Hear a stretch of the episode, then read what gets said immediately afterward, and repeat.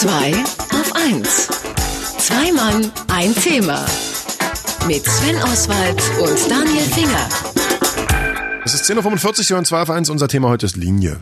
Tim Tiger machen ganz eingängige Pop-Songs. Sie könnten ihre Produktlinie jetzt erweitern und auch eingängige Hip-Hop-Songs machen und vielleicht auch eingängige Rocksongs. Was es mit Produktlinien auf sich hat, die äh, durchaus sehr viel zum Erfolg großer Firmen beitragen, das besprechen wir jetzt mit unserem Marketing-Experten Markus Bartel, der sich selbst vermarktet hat und hier bei uns im Studio angekommen ist. Guten Morgen. Guten ich Morgen, bin eine Markus. Produktlinie. Schönen guten Morgen. Guten Morgen. Das ist aber auch eine schön schlanke Produktlinie, muss man an der Stelle mal sagen. Aber Markus, was ist denn eigentlich eine Produktlinie? Gibt es da eine Definition in der Wikipedia oder im Marketinghandbuch?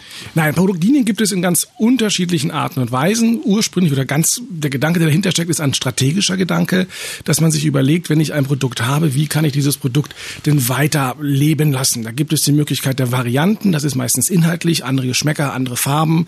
Ich habe die Möglichkeit der Modifikation, das ist zum Beispiel andere Größen. Wir können heute eine koffeinhaltige Brause in kleinen Flaschen, in Dosen, in mittelgroßen Flaschen, ganz großen Flaschen kaufen. Das ist dann einfach eine, eine Modifikation des gleichen Produktes. Das heißt, die Idee zum Beispiel, ein, ein Produkt zu haben in verschiedenen Geschmacksrichtungen, das war irgendwann mal eine Revolution. Das musste sich einer strategisch ausdenken. In der Tat. Also wenn wir uns überlegen, dass Marketing ja gar nicht so alt ist vom, vom Nachdenken darüber. Die ersten Vorlesungen haben 1881 stattgefunden. Kam der Schon durch- von dir damals, ne? Natürlich von mir. Also ich habe, ich muss auch mal reingetragen werden, sonst komme ich ja gar nicht mehr hier hoch.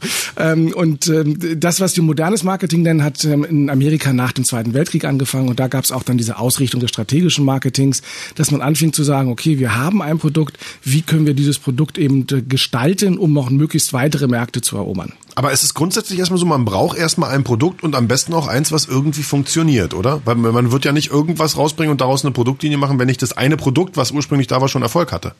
Und Es gibt auch Beispiele von Produkten, die nicht so erfolgreich waren, wo aber Nebenprodukte auf einmal besser funktioniert haben. Auch das gibt es. Es gibt auch Marken, die zum Beispiel mit äh, gewissen Produkten anfangen, das Produkt stirbt. Wir haben ja einen Produktlebenszyklus und die mit anderen Produkten weitermachen. Ich, wer auf der IFA war zum Beispiel, hat den kleinen Stand von TDK gesehen. Die haben früher mal äh, Videokassetten, Audiokassetten im VHS-Bereich gemacht. Gibt's ja alles gar nicht mehr. Die machen heute Kopfhörer.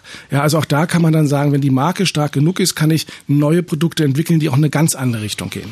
Ähm, jetzt interessiert mich, es gibt ja nicht nur Leute, die sagen, ich mache andere Geschmacksrichtungen. Also ich habe eine Zartbitterschokolade, jetzt mache ich auch noch die Vollmilchschokolade und dann mache ich auch noch die mit Chili. Klar, die gibt es. Logisch, kennen wir alle. Aber es gibt auch die Leute, die dann ganz andere Sachen machen. Zum Beispiel Schokoriegel, die gibt's auf einmal als Eis. Ja. Oder dann gibt's die als Frühstücksflocken. Und wer weiß, vielleicht gibt's irgendwann auch welche als Turnschuhe, also Snickers, Sneakers oder keine Ahnung, einfach weil es so gut klingt.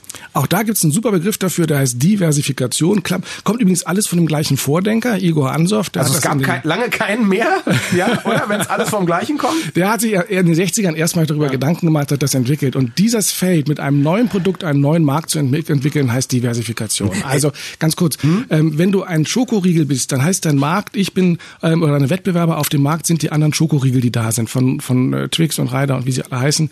Äh, wenn ich jetzt aber ein Eis mache mit meinem Schokoriegel, also ein Snickers Eisriegel habe, dann bin ich in einem anderen Markt unterwegs. Dann habe ich ganz andere Konkurrenten, dann stehe ich auch an ganz anderen Orten. Ich bin auf einmal in der Tiefkühltruhe zu finden und nicht mehr im Schokoregal.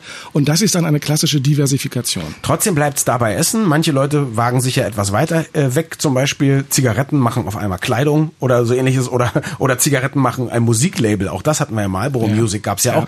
Ähm, wie entscheiden die dann eigentlich, auf welchen Markt sie gehen? Ja, weil eine Zigarette auf einmal keine Frühstücksflocken macht, zum Beispiel. So, und das ist eben genau der Grund, warum es eine strategische Entscheidung ist. Das heißt, wir machen das nicht aus dem Bauch heraus, sondern dann geht die Marke hin und schaut sich ganz genau an, wer sind unsere Kunden, wer sind unsere Käufer, äh, wie ticken die eigentlich und in welches Umfeld passen wir da, beziehungsweise entweder bleiben wir bei den bisherigen oder gibt es neue Segmente, die wir erobern wollen, dann würden wir auch versuchen, da reinzugehen.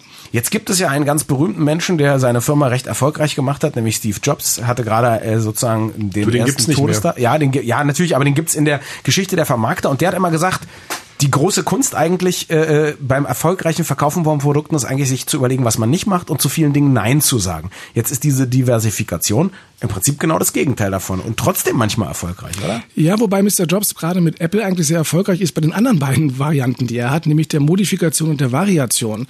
Wenn du dir sowas wie den iPod anguckst, also einen MP3-Player, den ersten, den es gab, den hat er erst modifiziert mit dem iPod Nano, den haben sie in Farben variiert, dann haben sie ihn wieder modifiziert in den Shuffle, den haben sie wieder in Farben variiert.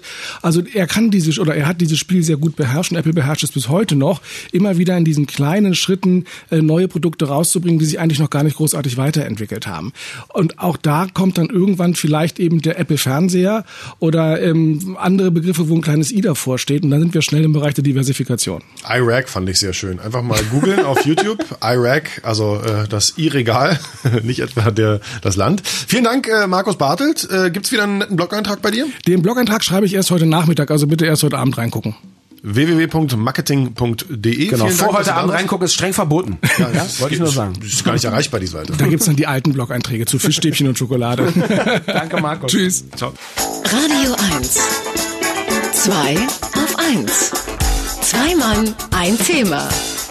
Mit Sven Oswald und Daniel Finger.